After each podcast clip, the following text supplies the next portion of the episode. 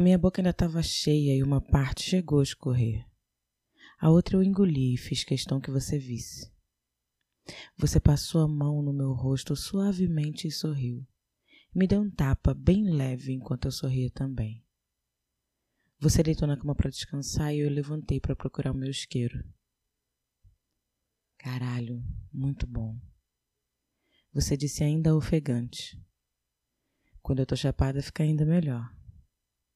Nossa, melhor? Eu sorri e fiquei muito feliz por ter encontrado o isqueiro. Tirei o baseado de dentro da bolsa e acendi.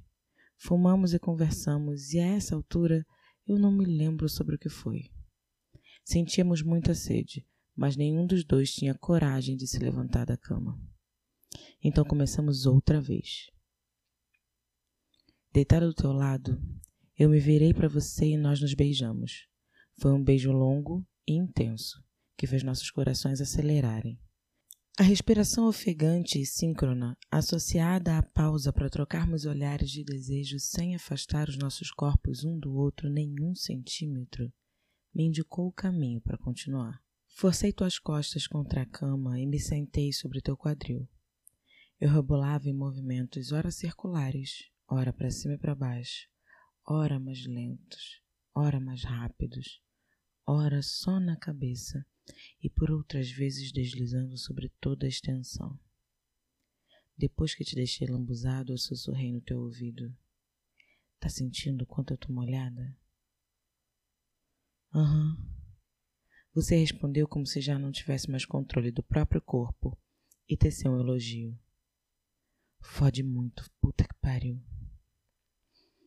Eventualmente o impulso aproximava nossas bocas e nos beijávamos com fome e sede de prazer.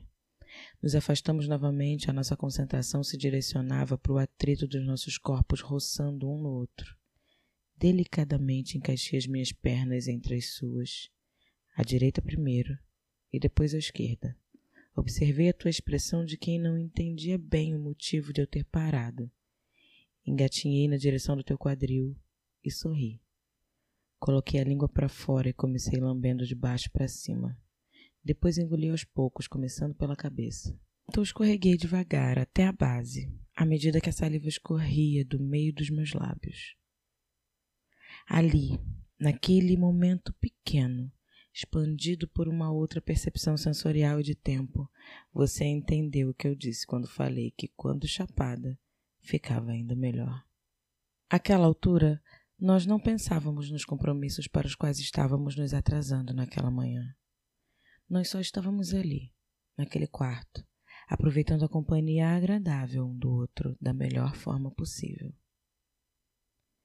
Nossos sentidos estavam tão à flor da pele que os nossos pensamentos não encontravam espaço para devanear. Estávamos completamente ligados ao momento presente. E o momento presente era uma delícia, recheada de prazer. Quanto mais a minha boca enchia de água, mais eu tinha vontade de engolir o teu pau inteiro. A saliva escorria pelo teu corpo e eu nem dava mais conta de espalhar. Brincava de massagear com a língua enquanto apertava o interior das tuas coxas com a ponta dos dedos, e isso fazia a minha respiração ficar cada vez mais ofegante. Quando terminei, eu disse: Eu falei que era melhor. É, Sempre pode melhorar. Deve ter uma camisinha em algum lugar. Tem. Você disse enquanto levantava para procurar no meio da bagunça do quarto. Você achou a camisinha e eu descansava deitada de bruços na cama. Quando encontrou, vestiu e não perdeu tempo. Me puxou pelo quadril, me colocando de quatro na cama e me penetrou. Entre os meus gemidos e os seus tapas na minha bunda, sobrou espaço para uma sugestão em forma de pedido. Me ajuda aqui. Você pediu enquanto pegava na minha mão e direcionava ao meu clitóris. Eu demoro a gozar. Não tem problema. Nós gozamos assim, e mortos de sede deitamos na cama para nos recuperar enquanto um dizia para o outro: Vamos levantar para beber água e tomar café? Vamos, vai lá. Claro, vamos.